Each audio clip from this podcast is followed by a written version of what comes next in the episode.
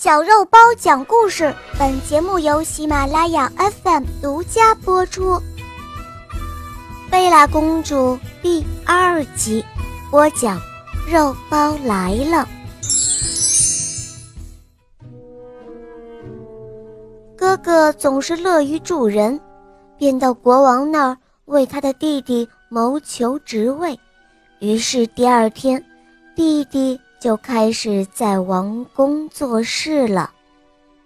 然而，那个弟弟天性邪恶善妒，他不能够忍受任何人比他的运气好。他通过从门上的钥匙孔里偷窥和偷听的办法，知道了那个又老又丑的国王爱上了一位公主，那位公主叫做贝拉公主。但是公主不愿意见他，他藏身在一座山上的城堡中，究竟在哪儿却没有人知道。哈，这真是很好啊！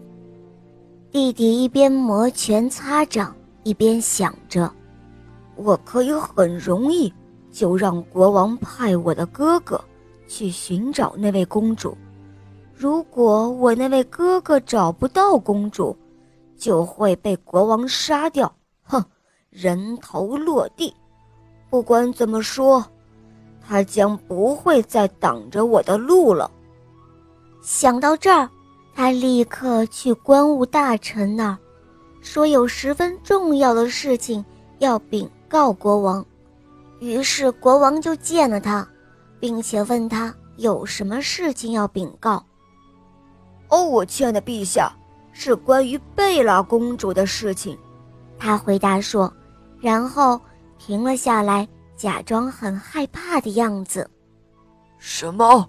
贝拉公主？贝拉公主的什么事情啊？国王不耐烦地问道。哦，是这样的，国王陛下，我听到宫廷里面有悄悄流传，您想知道。那位贝拉公主，她藏在哪里？哦，没错，如果有人将她带给我，我就会把一半的王国都送给那个人。国王急切地说道：“哼，你这个家伙，难道是天空中的鸟儿向你透露了他的行踪吗？”哦，亲爱的国王陛下，我是不知道，但是。我的那位哥哥知道啊，亲爱的陛下，您是否应该问问他呢？弟弟的话还没有说完，国王就用他的手杖重重地打碎了墙上的金碟子。哼，马上让乔瑟过来见我！国王大声地对仆人叫道。仆人吓得赶忙去叫来乔瑟。乔瑟走进大厅，他不知道到底发生了什么事情。国王这样发怒，几乎都说不出话来。你，你立刻给给我把贝贝拉公主带来！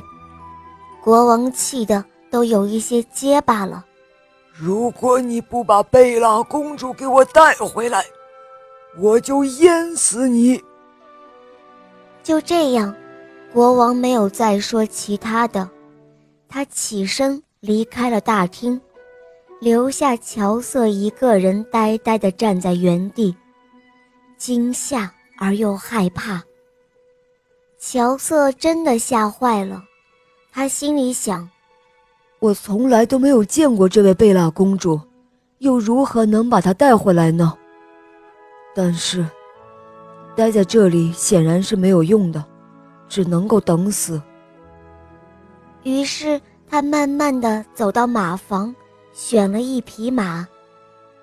马房里有很多好马，他们的名字用金子镶在各自的马厩上。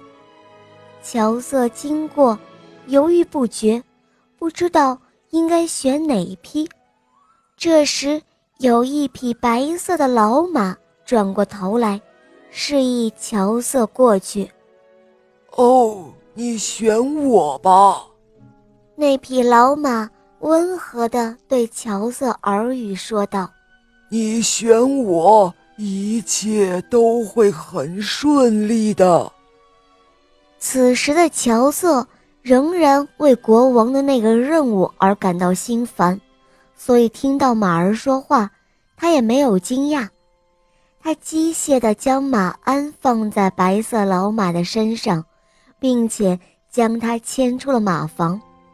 正当他要骑上马儿时，马儿又开口说话了：“你捡起那边的三块面包，放进你的口袋里。”乔瑟什么话也没有问，按照马儿说的做了，然后他骑上了马。他们走了很久，一路上没有遇到什么困难。最后，他们来到了一座蚁窝的前面，马儿就停了下来。把那三块面包弄碎了，扔给蚂蚁。白色的老马对乔瑟说道，但乔瑟很犹豫。为什么要把面包扔给蚂蚁呢？我们自己也要吃啊。乔瑟问老马说：“你不必介意那个，把面包留给蚂蚁吧，不要放弃任何帮助别人的机会。”听了马儿说的话，于是乔瑟把面包屑都放在路的中央，然后跟着马儿轻轻地越过蚂蚁离开了。他们又走了很久。来到了两座山之间的岩石通道，在那儿，他们看到了一只老鹰，被套在猎人设的网中。你下去把网割破，放了这只可怜的鸟儿吧。”马儿说道。“但是这会浪费很多时间啊。”乔瑟反对说，“我们浪费这么多时间。”可能会因此错过那位公主啊！不必介意，不要放弃任何帮助别人的机会。”马儿回答说。这时候，网终于被割开了，那只老鹰也自由了，他们便继续前进。好啦，亲爱的小伙伴们，《贝拉公主》第二集肉包就讲到这儿了。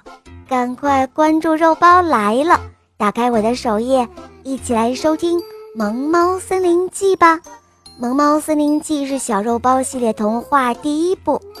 听这个故事啊，会让你感悟到什么是勇敢、善良、坚强、乐观、自信、纯真，成为一个从外表到内心都美丽的好孩子哟。